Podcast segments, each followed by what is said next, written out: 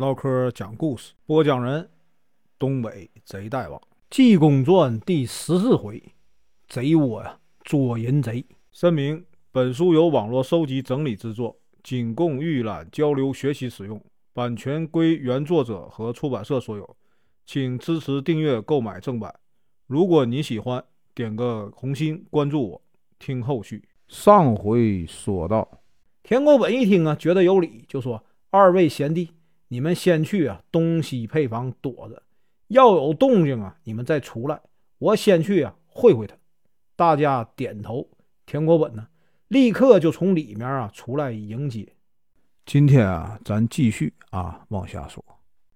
到了大门外一瞅啊。见来了许多官人呢，跟随田国本呢，来到轿前就说：“呀，知府大人驾到，草民呢，田国本接待来迟，望大人恕罪。”知府呢，立刻吩咐下轿说：“呀，久仰这个田员外大名啊，今天相见，不用客套。”田国本便往里让，知府呢往里走，济公贴身呢随后跟着。其他的随从官人呢，都在二门呢外面站着等候。二人来到了屋里坐下。田国本说：“呀今天大人驾临，有什么事啊？”知府说：“本府啊，久闻员外大名啊，特地来拜访，顺便呢，你我呀，好好聊聊。”说着话，济公站在了知府的身后，两眼一闭，身体啊往边上一靠，像是要睡着了。田国本一瞧，说：“哎，大人，尊管家一定是熬了夜困了，不妨啊，到外面呢歇一歇。”济公接他这句话，一睁眼呢就往外走。知府呢也不拦着，和尚出了大厅，直往花园走。到了花园门口，济公呢探头往里一看，见这个乾坤倒数啊，花云龙就站在这个花厅门口，正往这边看。原来啊，他看这个田国本出来以后，心里不踏实，想看看是不是啊来抓他的。出来呢，瞅见跟班打扮的济公，接连呢打招呼了几声，想打探一下来了多少人。济公呢，装作就没听见，也不搭理他。花云龙一赌气呀，也不叫了，进了花厅。济公跟着来到花厅门口，俩手把门一关，说呀：“花云龙啊。”你这呀可跑不了了。花云龙一听是济公的口音，吓得魂儿都没了。花云龙说：“师傅啊，你老人家为什么拿我呀？”和尚说：“我呀倒不打算拿你。你要我拿你的话，在小月屯马将的这个夹壁场里啊，早就把你拿了。再不然，在蓬莱观呢，我也早把你拿住了。”花云龙心想：“对呀，这次为什么拿我呢？”和尚说。田国本呢，到知府衙门去送信，叫我来拿你。花云龙一听啊，好啊，田国本呐，你这个狗娘养的，真是人面兽心啊！和尚说：“你就认命吧。”用手一指，把华云龙啊，用定神法呀定住了。和尚呢，转身出来，到了二门，把这个财源禄啊、杜振英啊叫进去。到了花园里，和尚说。这个是华云龙，你们去锁吧。柴杜二人喜出望外，来到了花厅一瞧，果然不错，抓紧的用铁链把淫贼给锁上了。和尚一伸手啊，从花云龙的兜囊里啊，把这个奇巧玲珑透体白玉镯，还有这个十三卦嵌玉垂珠啊凤冠给掏出来了，交给了柴元禄。和尚说：“带走吧，我呀拿田国本去。”这个田国本呐，原来是西川坐地分赃的大贼头，他自己呢，金银呐存足了，眼瞅着手下这个绿林的人呢，在外面做的案子越来越多，田国本呢，恐怕一人呢犯案会牵连大家，就带这个家眷呢，逃到了衢州府，在那里呢买房落户。秋成、杨庆啊，也一起跟着。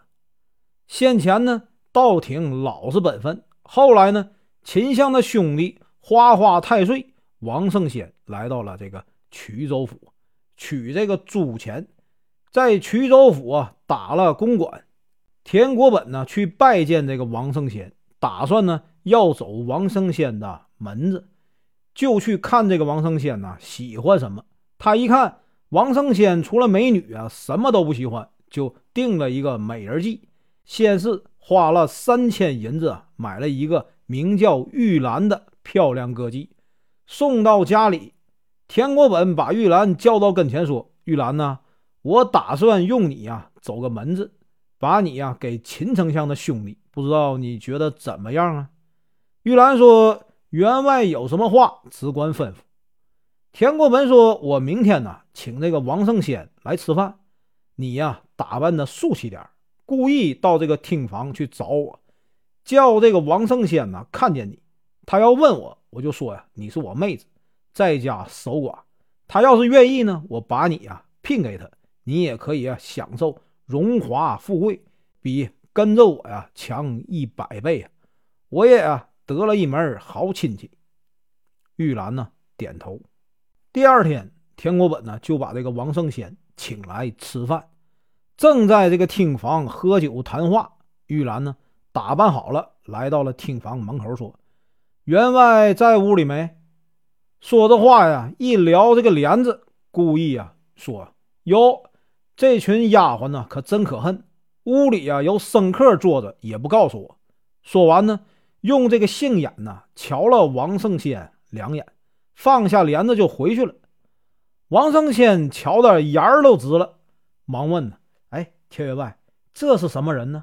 田国本故意叹了一声，说：“哎，这是我家的小妹，出阁呀不到一个月，丈夫就死了，现在呢就在我家住着，倒是我一块心病啊。”王承先说：“员外怎么不再给他找个人家另聘呢？”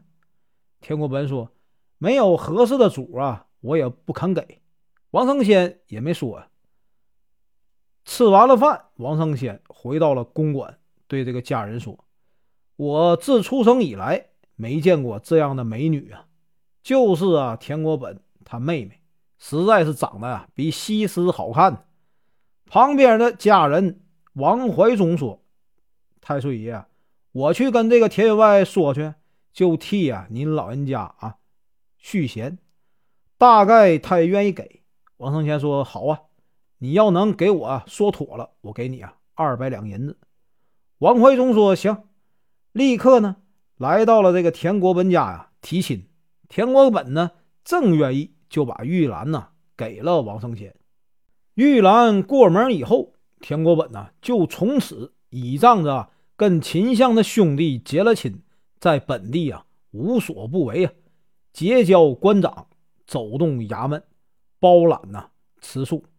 前任知府是清官，不合他的意，他给王胜先呢一封信。王胜先一见秦相就告状，秦相呢便奏折子把这个知府调开了。这个知府啊张有德又不合他的心，又给这个王胜先呢一封信。王胜先呢去见秦相，秦相就问：“你这是什么样的亲戚呢？皇上家的这个命官呢都不合他的意。”什么事儿能让他说了算呢？王胜先碰了这个秦相的钉子，就给这个田国本呢写回信，让他呀查知府的劣迹，再参他一本。田国本先是自己偷了自己去告假状，又派人呢杀了人，把脑袋呀挂到了这个府衙的原上，就是为了整倒啊张有德。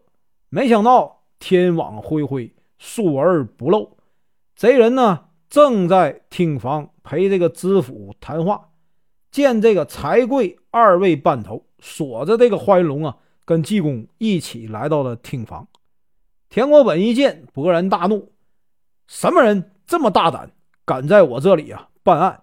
贼人站起身，正想动手啊，被这个济公用手一指啊，定住了。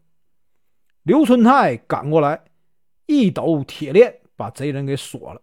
邱成杨庆听见一乱，拿着刀窜出来要拒捕，也被济公啊用定神法定住，一块锁上。看众贼都被抓住啊，知府吩咐啊押着人呢回衙。回到衙门，老爷升堂前，先吩咐啊将放告牌摆出来。没多大功夫啊，就有二十多人前来告这个田国本，有告他霸占房产的，有告他抢夺妇女的，也有告他用账本啊折算田地的，什么样的都有啊。这个时候呢，正巧安溪县的郑大老爷派人来请济公啊到衙门呢去喝酒。和尚一听，把贼人交给知府处理，自己呀喝酒去了。本文结束，感谢观看，请听后续。